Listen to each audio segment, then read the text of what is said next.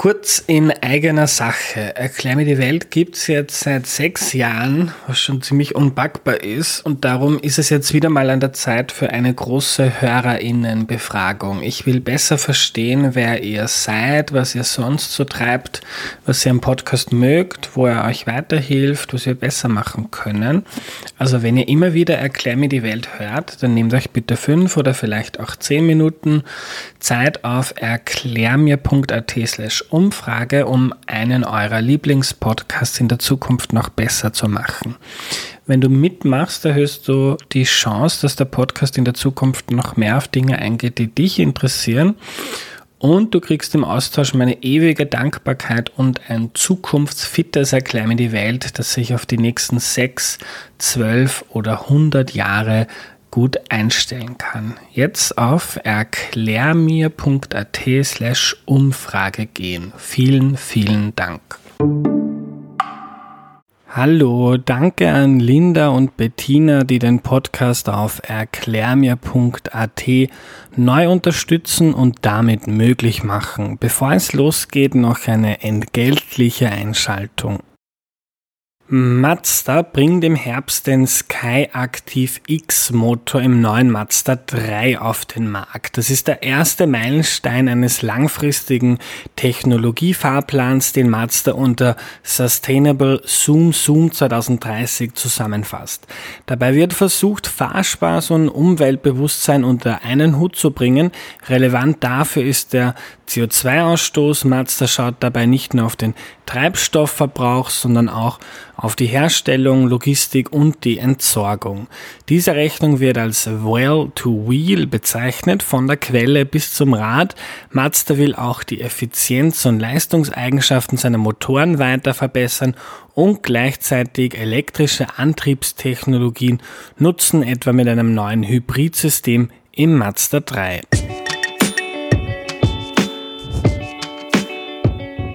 Hallo, ich bin Andreas und das ist Erklär mir die Welt, der Podcast, mit dem du die Welt jede Woche ein bisschen besser verstehen sollst.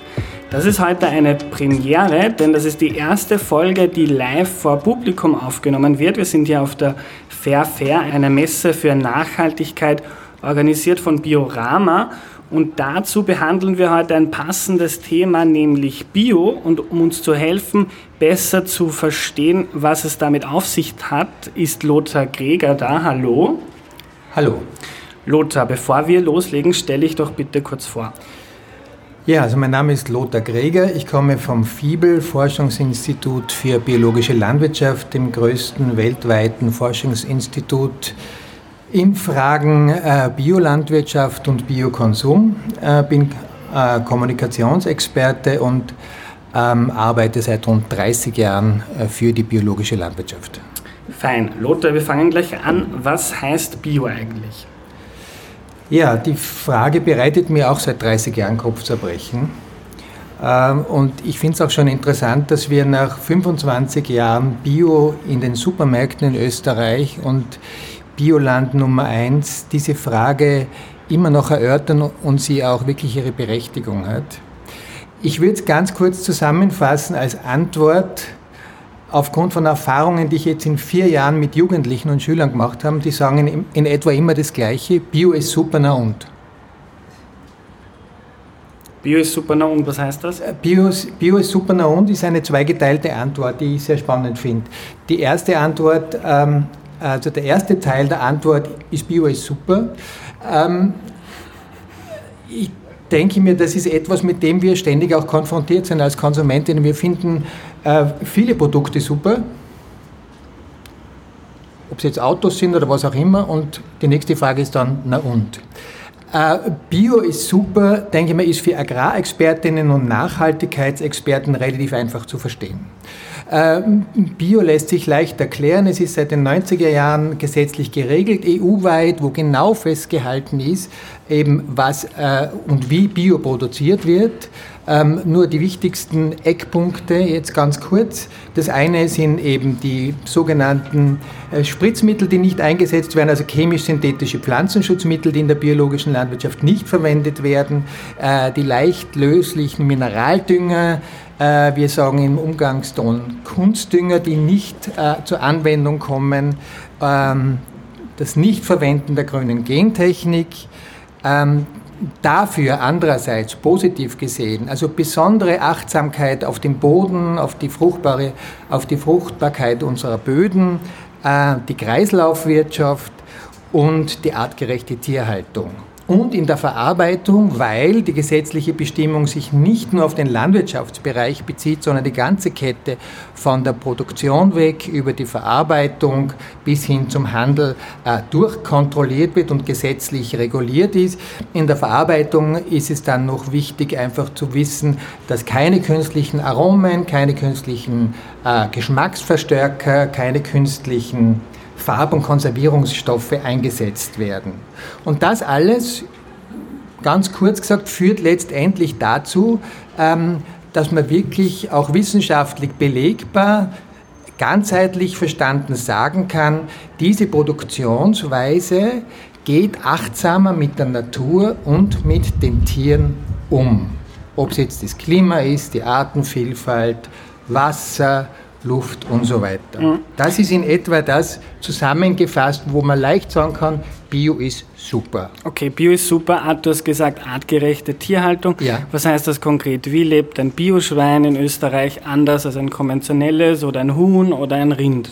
Ich denke mir, äh, um es so leicht verständlich als, als, als möglich jetzt hier zu erklären, ähm, geht es darum, dass sich die Biolandwirtschaft von Anbeginn an ähm, Interesse daran gezeigt hat, möglichst ähm, gesunde und Tiere zu produzieren.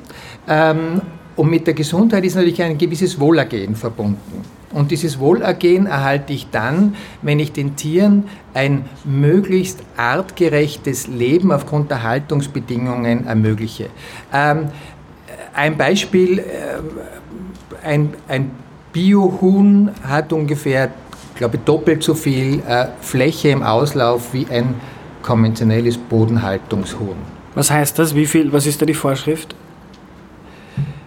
Ähm, Reinhard, was ist die Vorschrift?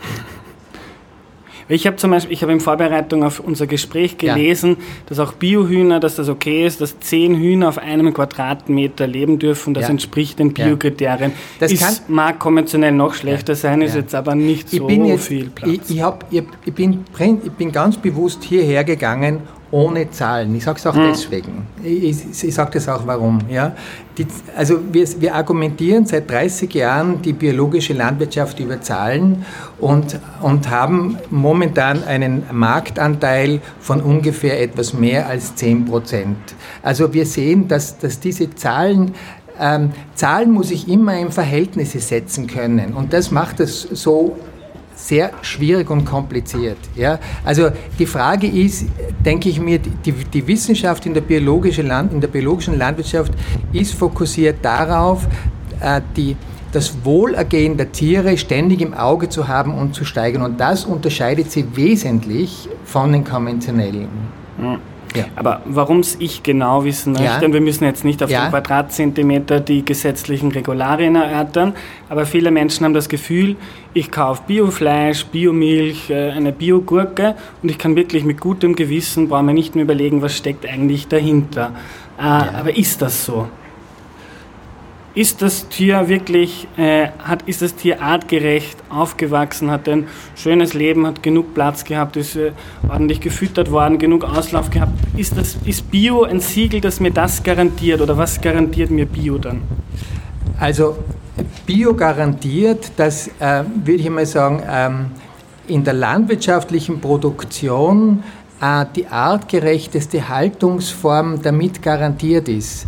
Ähm, damit verbunden ist aber, sind aber nicht äh, Vorstellungen von kratzenden äh, Hühnern am Misthaufen, die einzeln herumlaufen, ähm, von Schweinen auf der Weide vereinzelt. Es ist eine Produktionsmethode und die Produktionsmethode muss immer einen Ausgleich finden zwischen dem Wohlergehen der Tieren und dem ökonomischen Wert oder den ökonomischen Gesichtspunkten, die dahinter stehen, weil wir jetzt letztendlich auch Lebensmittel haben wollen, die leistbar sind für uns, auch biologische Lebensmittel. Das heißt, Bio muss sich ja irgendwo auch äh, eingliedern in die Massenkonsumgesellschaft, die genau. es sonst gibt. Genau. Hm. Äh, ist zum Beispiel jetzt, wenn wir bei den Hühnern bleiben, ich habe gelesen, dass, also wir kennen das alle, die Bilder von männlichen Küken, die geschreddert werden, das ist zum Beispiel in der Biolandwirtschaft genauso. Ähm, ja, es gibt verschiedene Projekte, äh, sich hier weiterzuentwickeln. Äh, das, das, kennt, das kennst du wahrscheinlich auch, dass männliche Küken auch schon in den, in den Verkauf kommen. Ähm, das sind Entwicklungsprozesse. Ja? Mhm. Ich, ich, finde, ähm, ich finde, dass teilweise natürlich alle diese Fragen berechtigt sind. Auf der anderen Seite, ähm, um diese Fragen gut zu verstehen, muss man sich natürlich auf der anderen Seite in die bäuerliche Praxis hineinversetzen können, was für einen Konsumenten oder eine Konsumentin fast unmöglich ist. Auch es hier theoretisch zu erklären fast unmöglich ist. Mhm. Ja? Warum? Weil er so knapp kalkulieren muss in seiner weil Produktion? Weil er kalkulieren oder? muss, weil, mhm. er, weil er Teil eines Gesamtsystems ist, in dem er, ähm, in dem er ähm, auch seinen Mann oder, oder, oder ihre Frau stellen muss. Ja, das ist, ist eben nur gesamtgesellschaftlich eben zu bewerten. Mhm. Und darum äh, eben die Antwort mit den Schülerinnen, wenn, wenn, äh, wenn ich mit ihnen arbeite, äh, wo dann in, meistens die Frage kommt, na und? Also das heißt, ähm, ich glaube, wir wissen heute, äh, ein Großteil der Menschen, und das kennen wir auch aus den Marktforschungen, ähm, ist sich dessen durchaus eins, dass Bio-Lebensmittel ähm, vorzuziehen sind ähm, was den meisten Menschen aber nicht bewusst ist, ähm, wie sie das in, in ihren Lebensalltag so inkludieren, dass sie letztendlich diese Bio-Lebensmittel auch kaufen. Also es wird ja wenig in Abrede gestellt, dass Bio-Lebensmittel tatsächlich äh, nachhaltiger sind, dass sie artgerechter äh, äh, die Tiere behandeln aber es wird kaum darüber gesprochen, zum Beispiel, welche Wert- und Normvorstellungen wir aber damit verknüpfen müssen. Also ich sage es jetzt einmal, wenn, wenn, ich, wenn ich der Meinung bin, ja, ähm, Bio ist super, dann kann ich sagen, ja, das ist ein schönes Hobby. Es gibt auch schnellere Autos. Ich habe einen, ich einen, einen, Skoda mit 60 PS, es gibt Porsches, es gibt Teslas. Ich würde sagen, na, und brauche ich nicht. Also um um, um Bio wirklich kaufen zu wollen, muss ich mir, glaube ich, zuerst einmal die, die prinzipielle Frage stellen, jetzt bezogen auf die Welt, ja, äh, ist Feuer am Dach oder nicht, wie es so schön heißt beim Klimawandel immer. Also haben wir ein wirkliches Problem mit dem Artensterben? Haben wir ein wirkliches Problem mit dem Klimawandel? Haben wir ein wirkliches Problem mit der Wasserverschmutzung, ja oder nein? Mittlerweile ist dort die Wissenschaft sehr eins, wir haben ein großes Problem. Ja? Und die zweite Frage, die man dann stellen muss, und hat die Ernährung damit etwas zu tun?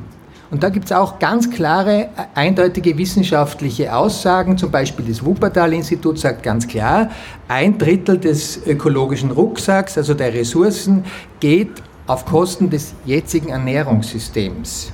Wenn ich das glaube und wenn ich, wenn ich, wenn ich, die, wenn ich das Befinden habe, ja, das stimmt, ja, das heißt, dieses Feuer am Dach, die Ernährung trägt bis zu einem Drittel dazu bei, dann ist die dritte Frage, und kann Bio helfen, dieses Problem in et etwa zu lösen oder in den Schach zu halten?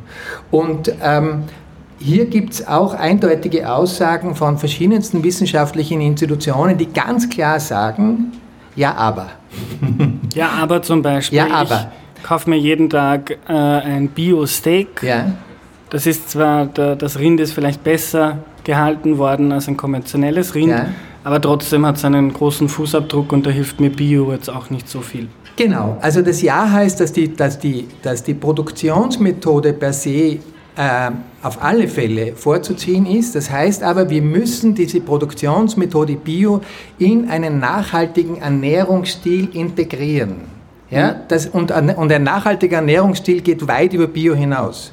Das heißt, es geht, äh, es geht um extremen Fleischkonsum, um eine Fleischkonsumreduktion. Es geht darum, dass wir viel weniger wegwerfen sollten. Es geht darum, dass wir mehr saisonal, mehr regional und weniger verarbeitete Produkte kaufen sollten. Das hat wieder viel mit unserem Lebensstil zu tun. Mhm. Ja?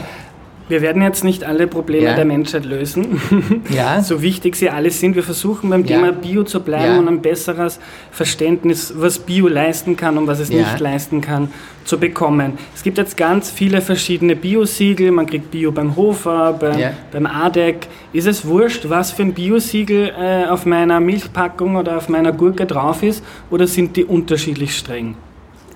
Ähm, die Teilweise haben die Marken unterschiedliche Programme, aber es gibt äh, das EU-Bio-Zeichen, das verpflichtend auf, auf, allen Bioprodukten drauf sein muss. Und ähm, äh, die anderen haben mehr oder weniger Zusatzrichtlinien, Zusatz, äh, wo sie Teile einfach strenger handhaben. Mhm. Ja. Wenn ich es gerne so streng wie möglich hätte, kannst du uns Bio-Siegel empfehlen? Ähm, das werde ich sicher jetzt hier nicht machen, äh, weil ja der Markt davon lebt, sich durch Differenzierung zu unterscheiden. Das heißt, jeder greift dann das eine oder andere, ähm, die eine oder andere Richtlinie herauf, heraus, setzt was drauf ähm, und, und will sich damit besonders positionieren. Ja. Mhm. Ja. Ich habe zum Beispiel gelesen im Standard, dass der Hofer jetzt seine Kriterien für äh, Weidehaltung nach oben schrauben möchte. Den, also die Tiere sollen ganzjährig äh, auf der Weide gehalten werden sollen und viele kleinere Bauern sagen, sie können sich das jetzt nicht mehr leisten. Es ist zu teuer, das kostet zu viel. Ja, also das ist äh, offensichtlich, sieht man hier den Zielkonflikt zwischen der bäuerlichen Praxis und dem, was sich der, der Markt ähm, vorstellt oder auch was sich was ich Konsumentinnen vorstellen. Mhm. Ja. ja. Aber jetzt gibt es so manche Leute, die schon seit äh, Jahrzehnten Bio betreiben, sind das sehr kritisch, dass jetzt der Hofer, der Rewe, die großen Handelskonzerne einsteigen und auch auf Bio setzen. Wie siehst du das? Äh, wie immer alles ambivalent. Ich denke mir, also die, die, es war extrem notwendig, dass in den 90er Jahren die, die Biovermarktung so angesprungen ist, wie sie jetzt angesprungen ist, weil ähm, dadurch einfach viel erprobt und ausprobiert werden konnte. Bio hat dadurch einen, ein Image erlangt und ist ähm, österreichweit äh, bekannt geworden, was absolut in erster Linie diesen Vermarktungsschienen zu verdanken ist. Äh, es hat ermöglicht, einfach viel auszuprobieren in der Verarbeitung. Es, es ist, hat ein Wachstum bewirkt. Ähm, auf der anderen Seite wissen wir alle, wenn wir uns mit Nachhaltigkeit beschäftigen, dass der Markt natürlich in erster Linie ähm, äh, wachstumsgetrieben ist. Ähm, ich denke mir, die, die Herausforderung im Biobereich wird sein, dass es ein, ein Nischenprodukt ist, das hochqualitative, hochpreisigere Lebensmittel anbietet, ähm, die sozial natürlich für einige Bevölkerungsschichten einfach nicht leistbar sind. Ja? Das ist das eine. Und äh, der Markt seit den 90er Jahren hat uns natürlich auch ähm, der Biomarkt hat uns natürlich auch sehr erfolgreich ähm, eine einfache Geschichte erzählt, die notwendig war, um Bio überhaupt so zu platzieren. Und die einfache Geschichte lautet, ähm, leben wir weiter wie bisher und kauft halt Bio. Das reicht. Äh, äh mittlerweile wissen wir, es reicht eben, es reicht eben nicht. Äh, allein aus dem einzigen Grund heraus, dass wir ähm, äh, dieser nachhaltigen Ernährung, äh, Produktionsweise Bio, ähm, dagegen stellen müssen, dass ungefähr ein Drittel weniger an, an Ernten zu erwarten sind. Das heißt, wenn wir diesen Lebensstil, diesen schlaraffenlandartigen Lebensstil unserer imperialen Lebensweise aufrechterhalten würden, mit 100% Bio bräuchten wir um ein Drittel mehr Flächen, die aus Urwäldern und so weiter gerodet werden müssten. Und da sieht man sehr schön den Rebound-Effekt. dass es so nicht funktioniert. Darum ist eben mir dieses systemische, dieses, dieses Verstehen von Zusammenhängen besonders wichtig. Mhm. Das heißt, wenn ich dich jetzt frage, ist Bio gut für den Klimawandel, dann ist deine Antwort wieder ja, aber. Ja, also ich finde, der Klimawandel ist irgendwie ein schönes Beispiel, weil hm, wenn man, wenn man ähm, die CO2-Bilanz äh, der biologischen Lebensmittel betrachtet, ähm, bezogen auf die Fläche, schneidet Bio sehr gut ab. Wenn ich sie wieder betrachte aufgrund der höheren Erträge äh, der konventionellen Landwirtschaft, schneidet es nicht so gut ab. Ja? Jetzt, können wir uns aber, jetzt können wir uns aber überlegen, ob es Sinn macht, ein Ernährungssystem, wie es bisher ist, weiterzufahren, weil wir sagen, naja, die biologische Landwirtschaft schneidet bezogen auf Erträge auch nicht besser ab und ruinieren weiterhin unsere Umwelt dadurch. Ja. Und unser Klima. Ja. Äh, wenn ich jetzt zur Biogurke oder zum Biosteak greife, ist das für mich gesünder? Ist das besser für meine Gesundheit?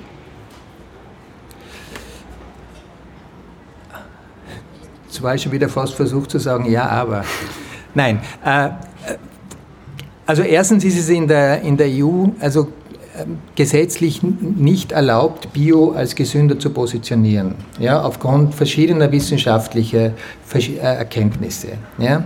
Ähm, was auf der Hand liegt, ist, dass ähm, ein reduzierter Pestizideinsatz, ein reduzierter Einsatz äh, von, von leicht löslichen Mineraldüngern und so weiter. Letztendlich oder ein geringerer Einsatz von Antibiotika in der Tierhaltung letztendlich sich irgendwo auch bei den bei den Inhaltsstoffen in dem, im Lebensmittel selber niederschlagen muss. Das ist irgendwie eine logische Herleitung. Ja? Wobei ganz klar gesagt werden muss, wir haben in der EU und in Österreich extrem strenge Richtlinien, was, was, was Nahrungsmittel anbelangt. Und ich persönlich, ich persönlich würde deswegen kein Bioprodukt unbedingt bevorzugen. Ich persönlich. Aber ich, ich sehe sehr wohl, dass äh, eine, eine intakte Umwelt, äh, äh, sauberes Wasser, saubere Luft, ein gutes Klima ebenfalls und, und eine gute Artenvielfalt ebenfalls zu meiner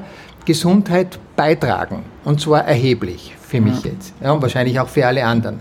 Also ähm, man sieht, man kann diesen engen Begriff der Gesundheit, erstens ist er gesetzlich nicht erlaubt, zweitens kann man ihn irgendwie äh, logisch zwar irgendwie argumentieren, drittens haben wir sehr strenge Richtlinien und viertens eben ganzheitlich gesehen bezieht sich, muss man Gesundheit viel, den Begriff Gesundheit viel weiter betrachten, als er meistens im engeren Sinn angenommen wird. Mhm.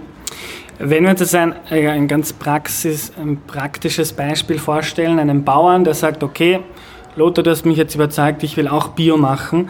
Äh, was heißt das für den? Was, was ändert sich? Wie viel mehr Aufwand ist das? Und auf der anderen Seite, wie viel mehr Geld kann man damit machen? Oh. Ähm, also ich denke mir, das kommt auch immer drauf an. Das ist so, wie wenn ich sage, wenn, wenn wir jetzt sagen, wir gehen auf diesen Berggipfel rauf. Und dann ist die Frage, ob ich von der Mittelstation weggehe, aus dem Tal oder von oben. Also je nachdem, äh, hängt es auch von dem jeweiligen Betrieb ab. Wenn ich ein Betrieb bin, der zum Beispiel ähm, äh, seit vor wenigen Jahren mir noch einen, einen konventionellen Schweinemaststall gebaut habe, wird die Umstellung verdammt teuer sein und verdammt kompliziert. Ja? Wenn ich aber jetzt ähm, ein, Landwirt, ein Nebenerwerbslandwirt bin, der ohne dies, also auf, auf Kunstdünger und so weiter bereits verzichtet hat, die Tiere möglichst im Freien draußen hat, wird es relativ einfach sein.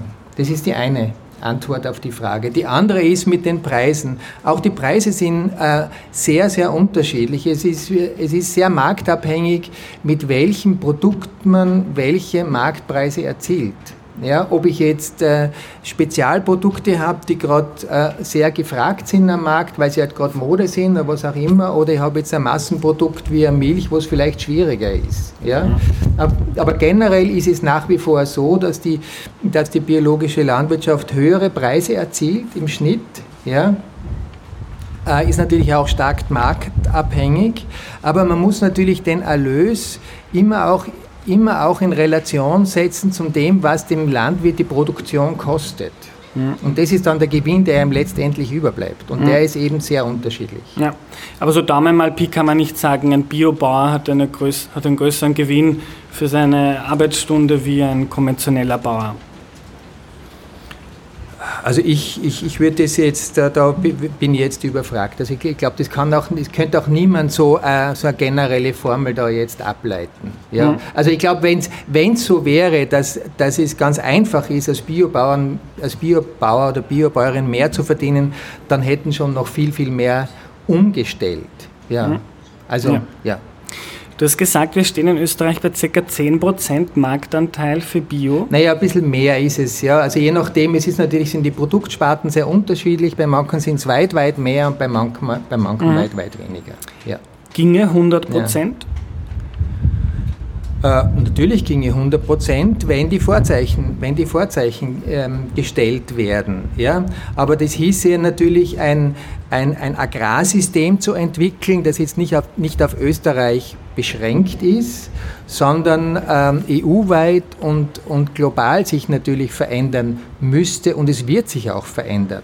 Alleine wenn ich den, den Punkt der externalisierten Kosten hernehme, ist ein bisschen ein sperriger Begriff. Ja. Externalisierte Kosten heißt, dass für jedes Lebensmittel, das produziert wird, ähm, also wenn es vor allem um billige Lebensmittel, billige Lebensmittel geht, meistens dem mir als Steuerzahler oder Steuerzahlerin ein Schaden entsteht, indem das Wasser verschmutzt wird und so weiter. Das heißt, ich brauche dann wieder Reparaturmaßnahmen, die dieses Wasser zum Beispiel wieder filtern. Das heißt weiter, ähm, dass ich im Prinzip sagen kann, ich bezahle für jedes Lebensmittel dreimal. Einmal als Konsument bei der Kasse und zweimal als Steuerzahler. Also einmal als Steuerzahler für die Förderungen, die die Produzenten bekommen und äh, ähm, Förderungen bekommen ja nicht nur Bio-Landwirte, sondern auch andere. Und das Zweite ist, ich bezahle dann noch einmal für die Reparaturmaßnahmen, ähm, die getätigt werden müssen, äh, die mittlerweile ähm, immer höher werden, wie wir sehen beim, beim Klimawandel, gibt es ja auch laufend die Zahlen äh, von der Agrarseite, was das für Schäden äh, verursacht, wenn das Klima weiter steigt oder wenn die Böden weiter äh, erodieren, wenn das Wasser weiter verschmutzt wird. Und das sind volkswirtschaftliche Zahlen, die in Zukunft immer genauer beobachtet werden. Ja, und ich denke mir, es ist nur eine Frage der Zeit, bis es wahrscheinlich hier zu einer Wende kommt. Und diese, diese Kosten inkludiert werden müssen, weil man sieht, ähm, ähm, äh, ohne eine moralische Wertung, dass es hier vor allem um, ähm, darum geht, dass die Belastungen, finanziellen Belastungen für, für uns und für die Gesellschaft immer höher werden. Aber wenn ich dich jetzt richtig verstanden habe, 100% Bio geht, wenn sich viele große Rahmenbedingungen ändern. Genau. Hm? Genau. Aber ich denke mir, was das Spannende ist und wo ja einzelne Länder jetzt vorpreschen, ist, dass sie ähm, dass sie genau diesen Weg jetzt versuchen jetzt zu gehen. Ja? Und ich denke mir, äh, Veränderungsprozesse äh, sehe ich so, dass es auf der einen Seite Pionierarbeit ist, bestehende äh, Verhältnisse konkret zu verändern und andere vorzubereiten für die Veränderung. Das heißt, Modellrechnungen zu machen, äh, äh, Systeme vorzubereiten, dass dann, wenn man sagt, und jetzt, jetzt ist die Zeit reif, jetzt haben wir es, jetzt können wir es verändern. Lothar, eine letzte plakative Frage. Ich habe im Vorfeld meiner Hörerinnen und Hörer um Fragen gebeten. Die mit Abstand häufigste war äh, zum Beispiel die Biogurke aus Spanien oder die konventionelle aus Österreich. Wozu greifen? Ja, äh, ist fast aufgelegt jetzt, weil das ist das Thema beschäftigt mich selber. Es ist also, äh, bin gerade neulich, bin gerade neulich im Geschäft gestanden und habe mich dann für die Nichtgurke entschieden. äh, und, und, man, und man, sieht, man sieht natürlich, wie schwierig das, und, und das ist mir vielleicht jetzt zum Abschluss noch so wichtig, man sieht, dass man als Einzelner mit dem Thema so eine große Chance Bio ist. So groß ist die Herausforderung, ähm, wenn man jetzt Ökobilanzierungen dahinter legen will, um seine Entscheidungen zu bekräftigen, wie schwierig es für den Einzelnen ist. Und ich kann nur sagen, es wäre höchste Zeit, dass die Politik hier neue Orientierungsplanken vorgibt. Ja, dass alle diejenigen, die sagen, ich möchte mehr Bio kaufen, ich möchte mehr nachhaltige äh, Produkte kaufen, dass dies einfacher haben, sich zu, richtig zu entscheiden. Das wäre mir ein großes Anliegen. Danke, Lothar. Danke. Vielen Dank.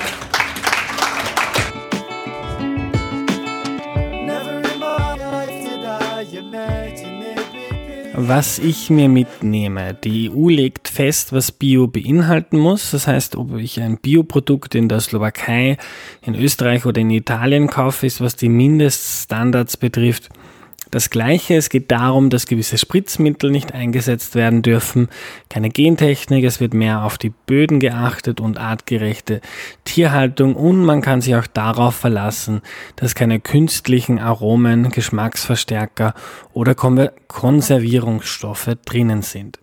Bio löst jetzt auf keinen Fall alle unsere Probleme, aber die Logik dahinter ist auf jeden Fall zu begrüßen. Würde alles Bio sein, wären die Probleme, die wir äh, auf der Welt haben, in der Landwirtschaft, im Ernährungsbereich auch nicht weg. Lothar hat das interessant erzählt.